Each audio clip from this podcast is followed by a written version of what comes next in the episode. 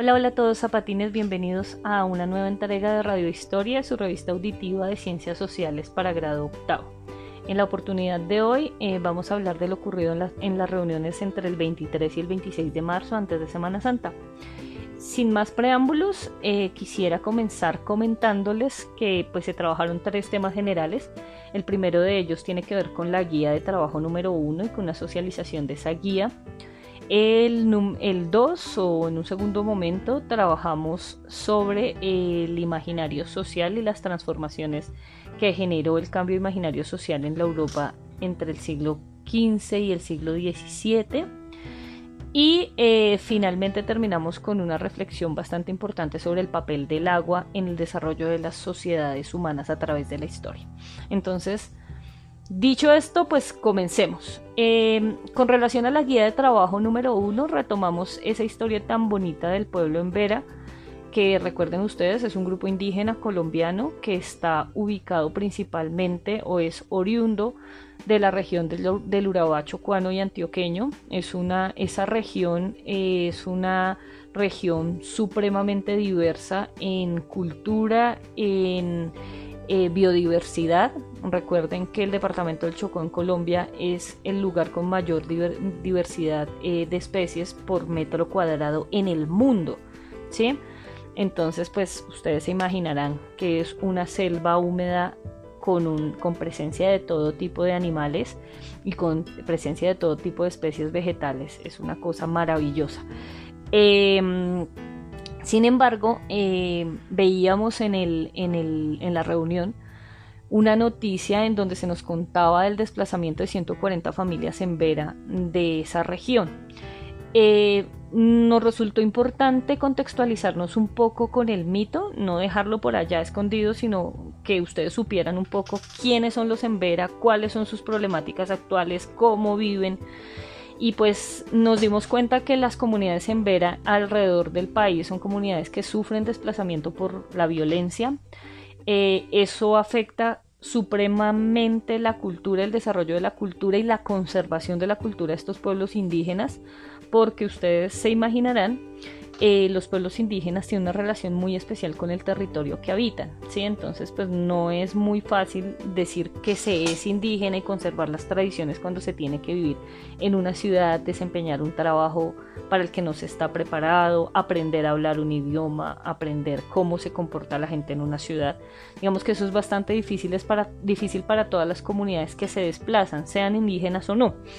Y de otro lado, eh, pues digamos también era una invitación a ponernos un poco en el lado o, en los zapatos del desplazado, que el desplazamiento por cualquier situación o la migración por cualquier situación es una cuestión que es de cuidado. Mm, llegamos a la conclusión que eh, esta región que es tan biodiversa, además una región rica en recursos minerales. Recuerde que los mayores yacimientos de oro que se han encontrado últimamente en el país se han encontrado en el Chocó y eh, también es una región que sufre completamente el abandono del Estado, ¿sí? Entonces allá no, no hay mucha inversión de recursos, si no la hay de pronto a veces en un municipio tan cercano a Bogotá como Tabio, pues imagínense en el Chocó que hay regiones que pueden ser a 14 días en lancha, entonces pues digamos que esa reflexión nos quedaba.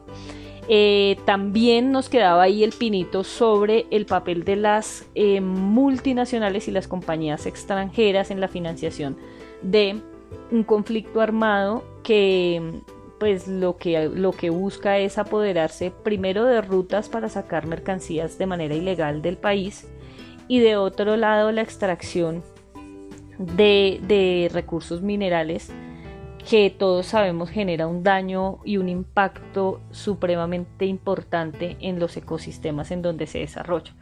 Entonces, pues digamos que la zona en donde habita el pueblo en Veracatío es una zona bastante álgida políticamente. Em, eso lo hicimos como retomando un poco el mito sobre, el, sobre la aparición o sobre el inicio del agua. En un segundo momento seguimos retomando ese tema del imaginario social que habíamos trabajado antes. Recuerden que un imaginario social es eh, tiene que ver con el conjunto de eh, actitudes, pensamientos, ideas, creencias y acciones que, las comunidades consideran correctas en una época de la historia. Entonces volvemos a poner el ejemplo por, de, la, de la esclavitud, por decir algo.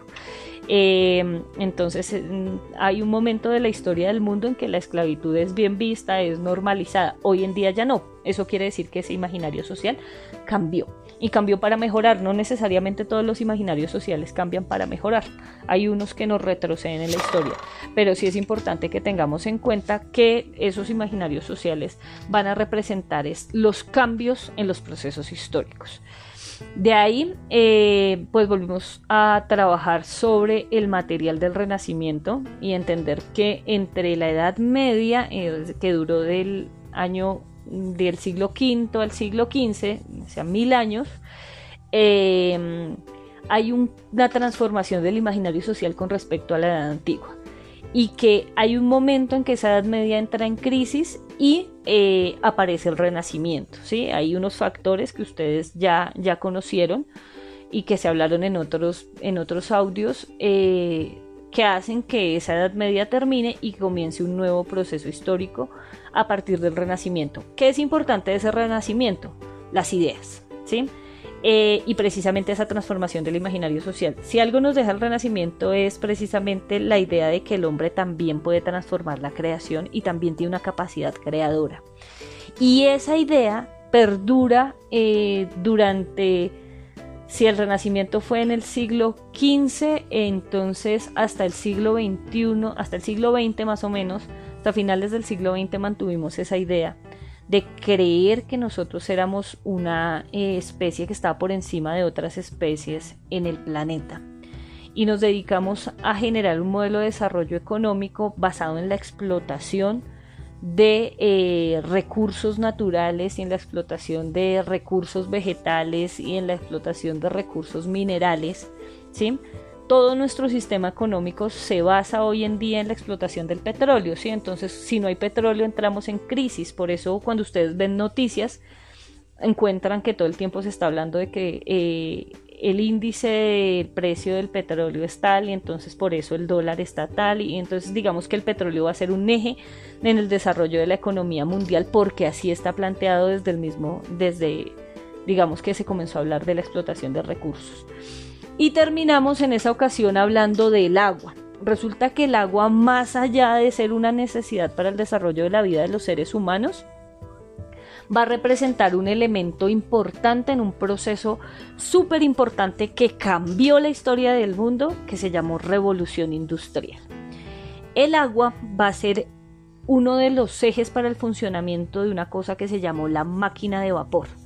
Y esa máquina de vapor fue eh, tal vez el primer avance técnico y científico que deslumbró y que logró transformar todas las esferas de la vida de las sociedades, principal, primero de la europea y luego del mundo en su época. Estamos hablando del siglo XVII, años 1800, eh, en Inglaterra, en donde se desarrolla, eh, digamos, se le desarrollado un principio que ya los griegos habían revisado eh, en torno a que cuando hay calor y el agua, digamos, si hay un recipiente con agua, lo que nos pasa a nosotros cuando ponemos la olla a hervir ahí en la casa, entonces que le ponemos una tapa plana y la tapa se comienza como a mover. Ese principio que genera movimiento sirvió para eh, mover unos pistones y unas poleas y hacer girar una rueda.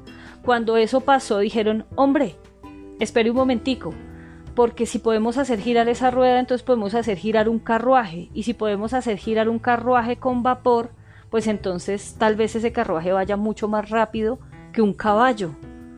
Y entonces ese principio y esa situación hace que se revolucionen los medios de transporte en el siglo XVII y eh, digamos se genera una revolución cultural. Esa revolución cultural tiene varios ámbitos. Por un lado está el hecho de eh, que se digamos se involucre la fuerza productiva y se transforme la noción de fuerza productiva, entonces el trabajo que antes en la Edad Media era en el campo, ahora pasó a las ciudades, a las fábricas, el tiempo comenzó a medirse, eh, se comenzó a, a, reconocer los derechos de los trabajadores y de los trabajadores principalmente, los tiempos de transporte entre un lado y otro cambiaron y se genera esto que se llama la revolución industrial, sobre lo cual les voy a dejar un material.